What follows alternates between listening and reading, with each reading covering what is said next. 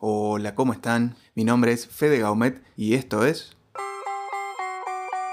Tecnología artística. Hoy vamos a hablar de arte y de tecnología y seguramente alguno se acuerde de Chris Hadfield, que es un astronauta de la Estación Espacial Internacional que interpretó Space Oddity de David Bowie en las instalaciones de esta estación con su guitarra y se hizo viral por YouTube ya que más allá de la interpretación, lo hizo en un espacio absolutamente particular.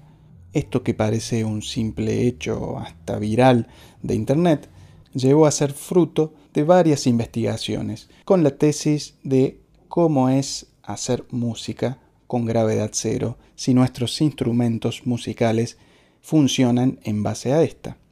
En este sentido, la artista chilena Nicole Lulier se unió a un grupo de artistas llamado Zero Gravity Band que se dedican a estudiar el diseño de instrumentos para este tipo de ambiente inhóspito para los seres humanos. El resultado de esto fue la creación de un instrumento que se llama Telemetron. Este instrumento es un dodecaedro hecho con pequeños tubos llenos de sensores y a su vez encima de ellos otros tubos que funcionan como campanillas. Esas campanillas, al estar flotando en esta gravedad cero, logran ser ejecutadas al tocar cada una de ellas el astronauta o simplemente sacudir el instrumento para que interaccionen los sensores con las campanillas. Este instrumento obviamente no funciona en nuestra gravedad de la Tierra, pero sí lo hace exclusivamente en este espacio, es decir, por ejemplo, en la Estación Espacial Internacional.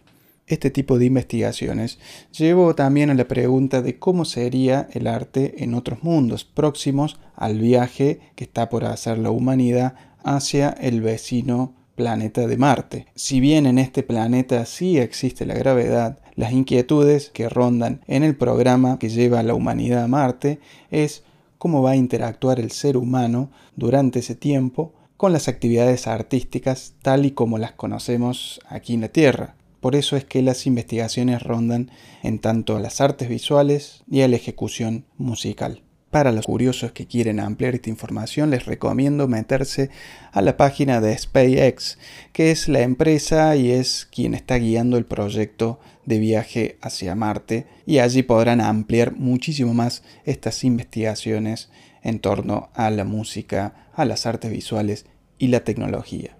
Así que les dejo la inquietud y seguramente nos estemos escuchando en la próxima. Chao.